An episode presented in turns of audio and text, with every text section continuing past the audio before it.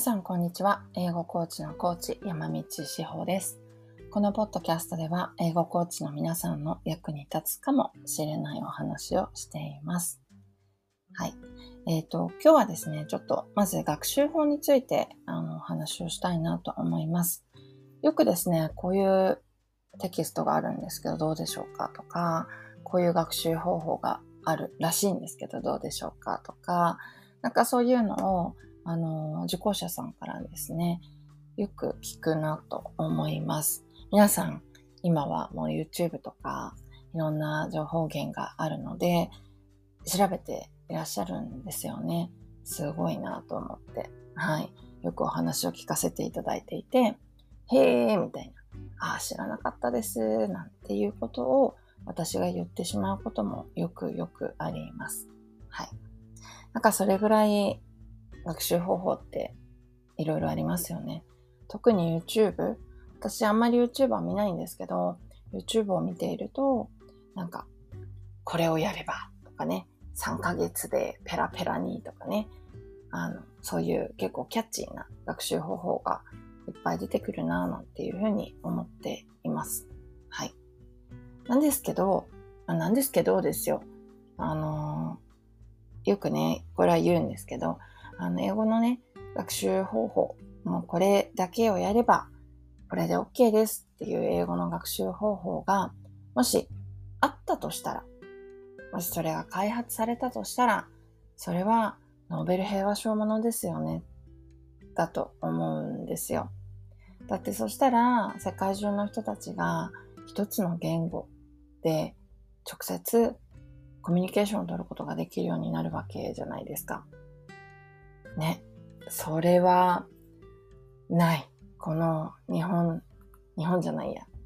えー、人類の歴史上、今まで一度もないことなんですよね。そう。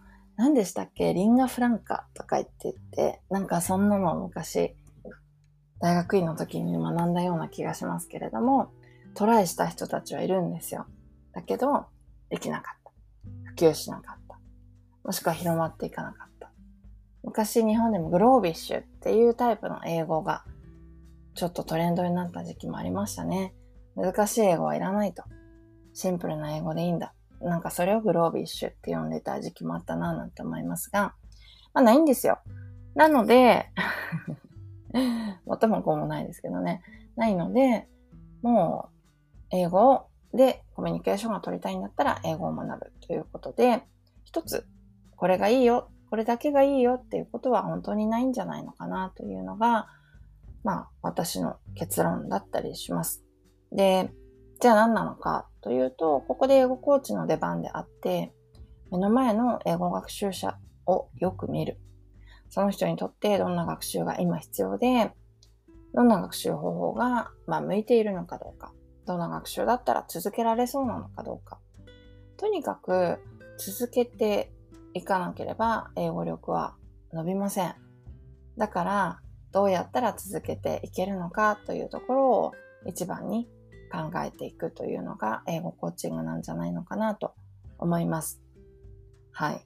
で、よくね、あの、私のクライアントさんにも YouTube でこういうの見てますとか、こういう動画やってますとかね、おっしゃる方がいらっしゃるんですけれども、使い方ですね。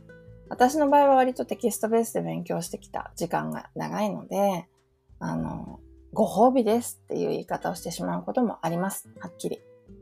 バランスですね。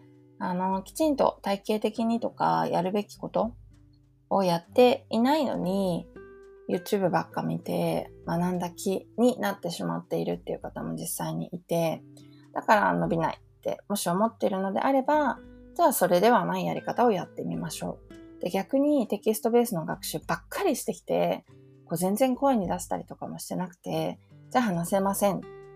会話ができないですっていうのであれば、そういう YouTube とかね、ちょっとこうコミュニケーションベースの動画をたくさん見て、それを実践していくとかですね。